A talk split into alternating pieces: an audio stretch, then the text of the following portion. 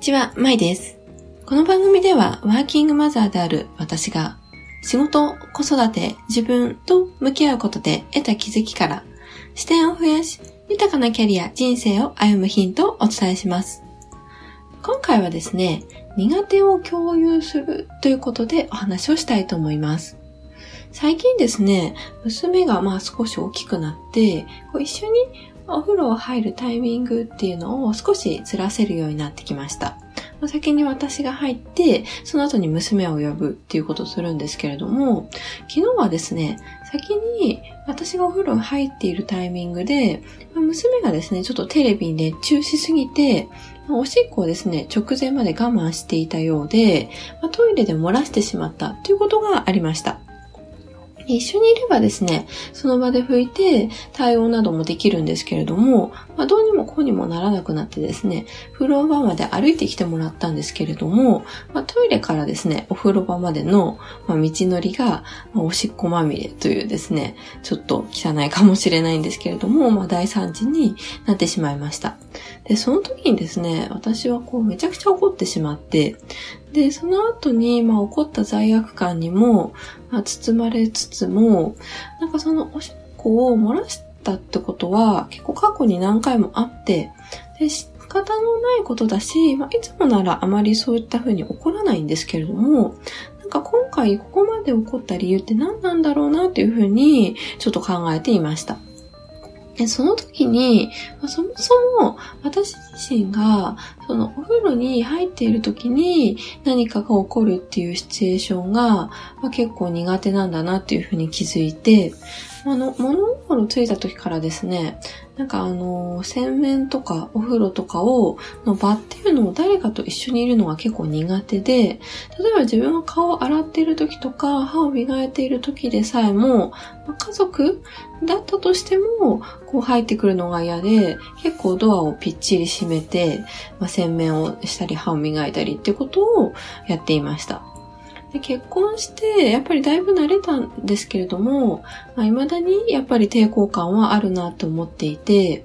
で、そしてですね、こればっかりは、なんか自分でも仕方がないなっていうふうに思っています。まあ、だから、その娘とお風呂に入るっていうのも、まあ、嫌ではないんですけれども、まあ、正直あんまり得意じゃないっていうこともあります。で、そのお風呂場になると、なんかついきつい言い方をしてしまったりして、まあ、だからこそ、その娘に私自身が、ま、こういうシチュエーションが苦手で、で、ちょっとイライラしやすいから、まあ、できればこういう風にしてほしいなっていうことを、事前にその自分が苦手だと思っていることそして、こういうふうに、その、もしできればしてほしいっていうリクエストをしておくっていうことが大切なんじゃないかなっていうふうに感じたんですね。で逆に、その、私が当たり前と思って娘にしている行動っていうのも、娘にとっては、まあ、辛かったり、まあ、苦手だったりっていうものが、まあ、あるかもしれない。なので、そこは逆に娘の話を聞いて、まあ、共有しておくっていうこと。そうすると、その行動は、私自身が気をつけることができるっていうことにもつながるなっていうふうに思いました。で家族に限らずなんですけれども、まあ、チームとか職場でも、その苦手を共有して、お互いに苦手をまあ、克服するっていうことにスポットを当てるよりも、まあ、得意を伸ばしていくっていうことにフォーカスできればいいなっていうふうに思っています。むしろですね、その家族とかチームとか、まあ、職場、組織で、こう一緒に何かこういるからこそ、お互いの苦手弱みをカバーできて、でより早く、まあ、ゴールに近づいたり、より豊かな暮らしができるっていうこともあると思います。なので、その多様性こそが誰かと一緒に活動する強みであるはずだなっていうふうにも改めて感じました。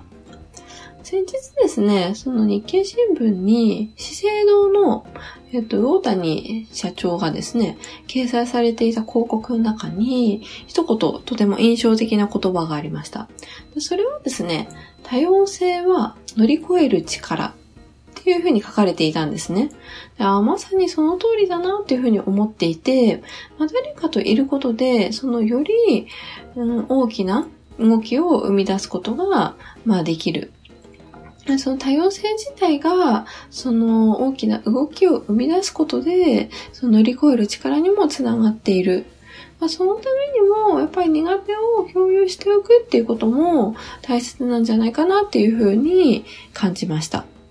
娘の事例から、まあ、そんなことを学んだなっていうふうに思って今日はお伝えさせていただきました。あなたはですね、誰かと苦手を共有していますでしょうか？ツイッターやブログもやっておりますので、ぜひそちらからですね、ご感想やご質問などお待ちしております。それではですね、本日も最後までお聴きいただきまして、本当にありがとうございました。